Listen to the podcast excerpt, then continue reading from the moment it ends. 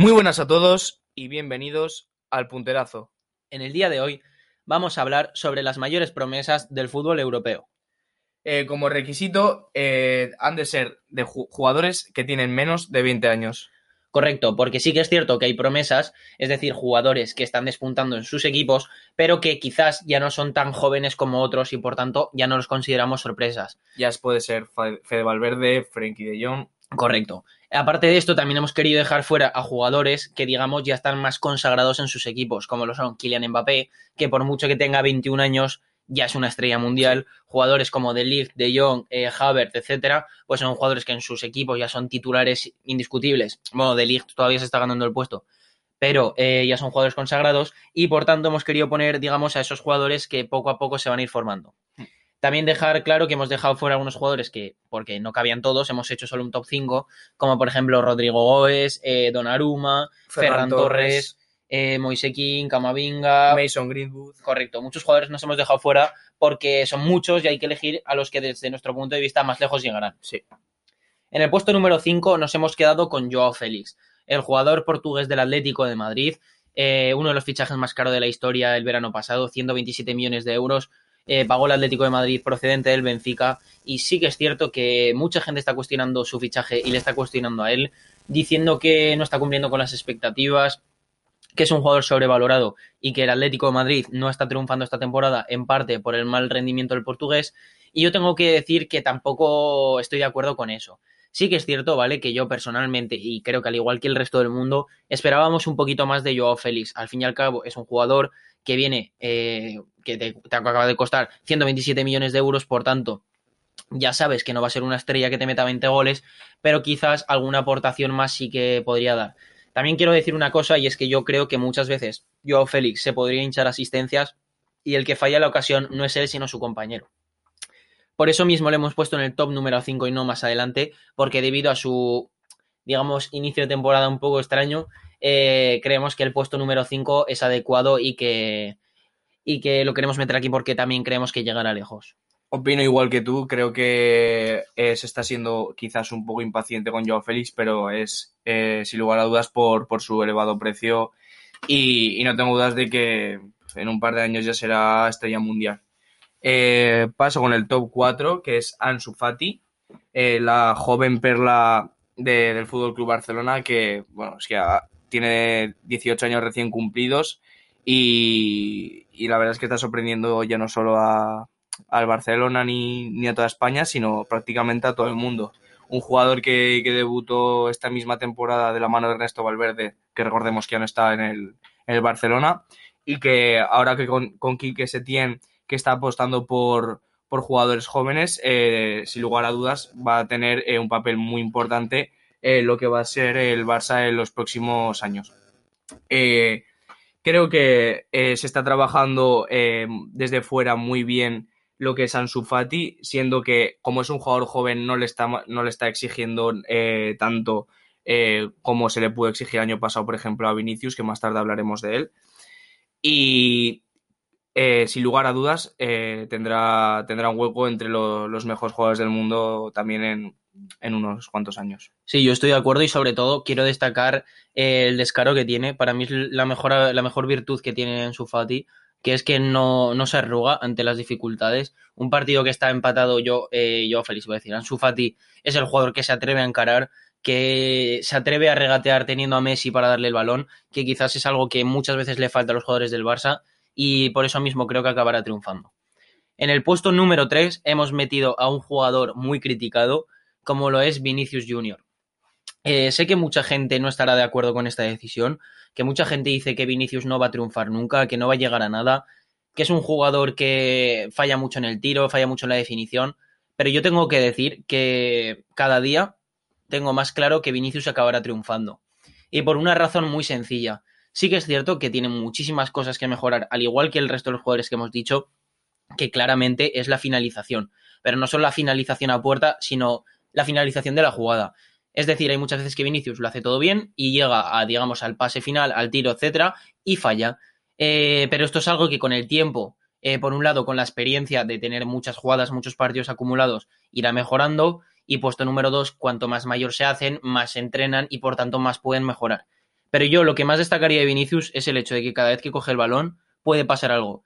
Y a mí me gustan esos jugadores porque, por ejemplo, un jugador que hemos dejado fuera como es Rodrigo, eh, sí que es cierto que es mucho más efectivo, eh, ha metido muchos más goles que Vinicius, eh, incluso jugando menos, pero eso se debe a que tiene una mayor finalización. Sin embargo, Rodrigo ya lleva unos cuantos partidos en los que apenas toca el balón y que apenas aparece. Y yo prefiero ese tipo de jugadores como lo son Vinicius, que tienen un descaro increíble, que cada vez que la cogen regatean, que tienen mucha habilidad en el uno contra uno y que creo que son clubes como el Real Madrid le va a venir muy bien para, para llegar lejos. Eh, yo al respecto de Vinicius, eh, decir que soy muy, muy crítico con él, ya que eh, yo siempre le he exigido mucho porque lo veía también como la obligación, al no haber nadie el año pasado que, que tirara el carro, pues vi a Vinicius como, como, una perla brasileña que, que, se la iba a sacar en el, Real Madrid y tenía claro que, iba a despuntar y, eso, bueno, lo tenía claro todo el mundo.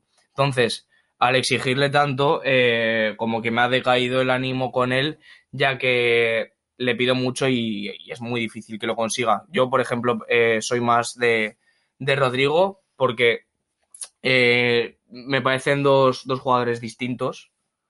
plan, los dos bandas, pero lo que decías, Vinicius tiene más descaro, a Rodrigo le gusta más jugar al toque, meterse por el medio, juega más con, con sus compañeros.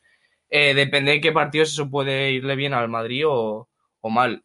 Eh, pero yo tampoco tengo ninguna duda de que Vinicius eh, va a triunfar en el Real Madrid, en la selección brasileña también, y se va a convertir no en, en, un Ronaldinho, pero sí que llegará quizás al alcance de, Neymar e incluso le puede superar. Ya eso ya se verá eh, conforme va pasando el tiempo y viendo lo que Neymar va haciendo también. Pasamos con el puesto número 2, que es Haaland, el reciente fichaje del Borussia Dortmund que nos está asombrando a, a, todos por sus cinco goles en dos partidos. No lleva ni 90 minutos disputados con, con el Borussia y es que ya está sorprendiendo, eh, ya, ya, digo, a todo el mundo.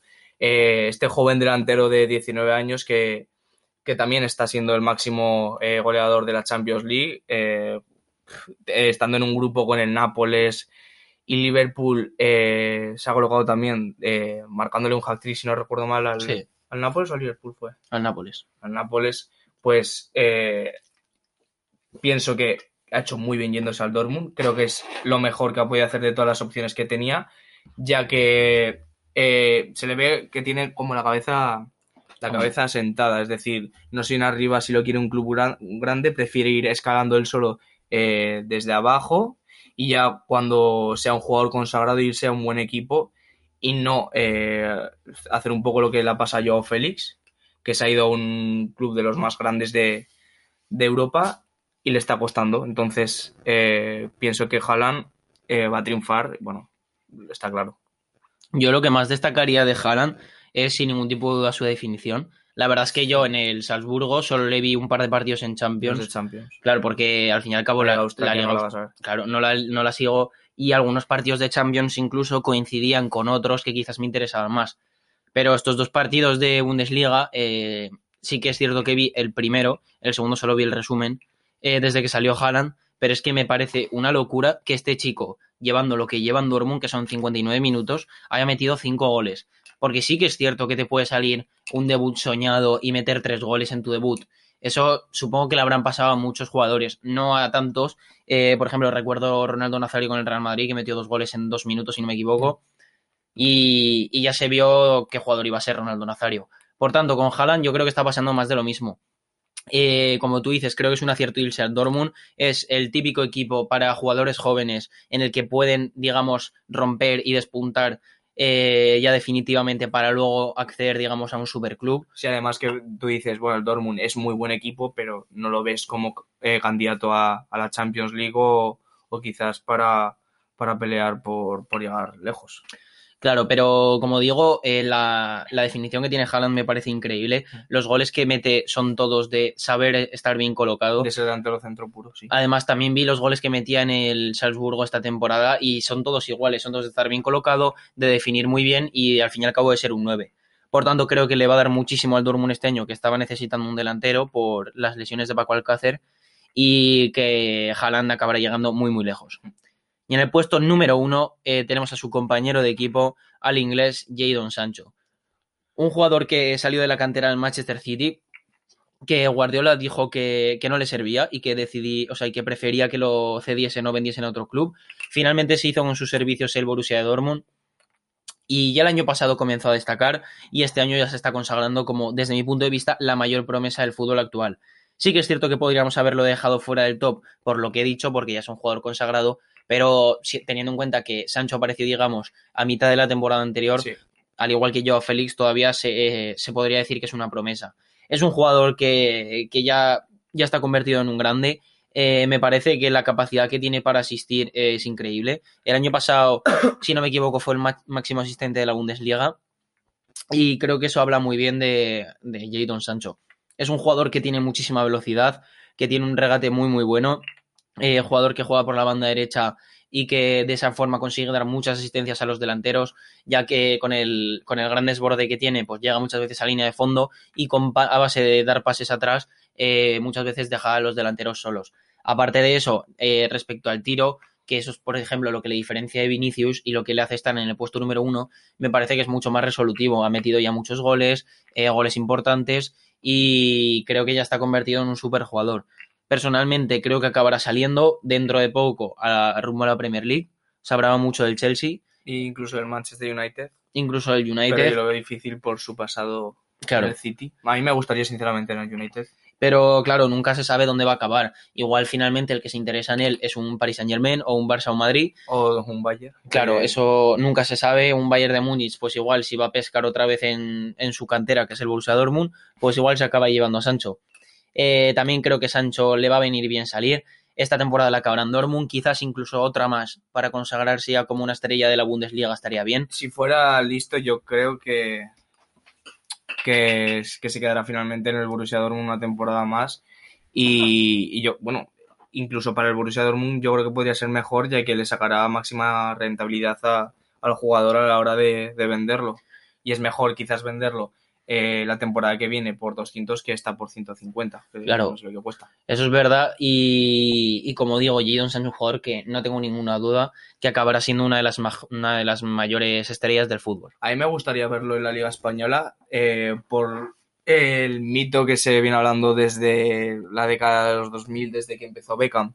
Un inglés en la Liga Española triunfando, cosa que, que es casi imposible porque Beckham no terminó de cuajar en el, en el Madrid, Michael Owen, Gareth bueno, Bale, Gareth Bale, bueno, Gales, pero eh, no está no está a su mejor nivel.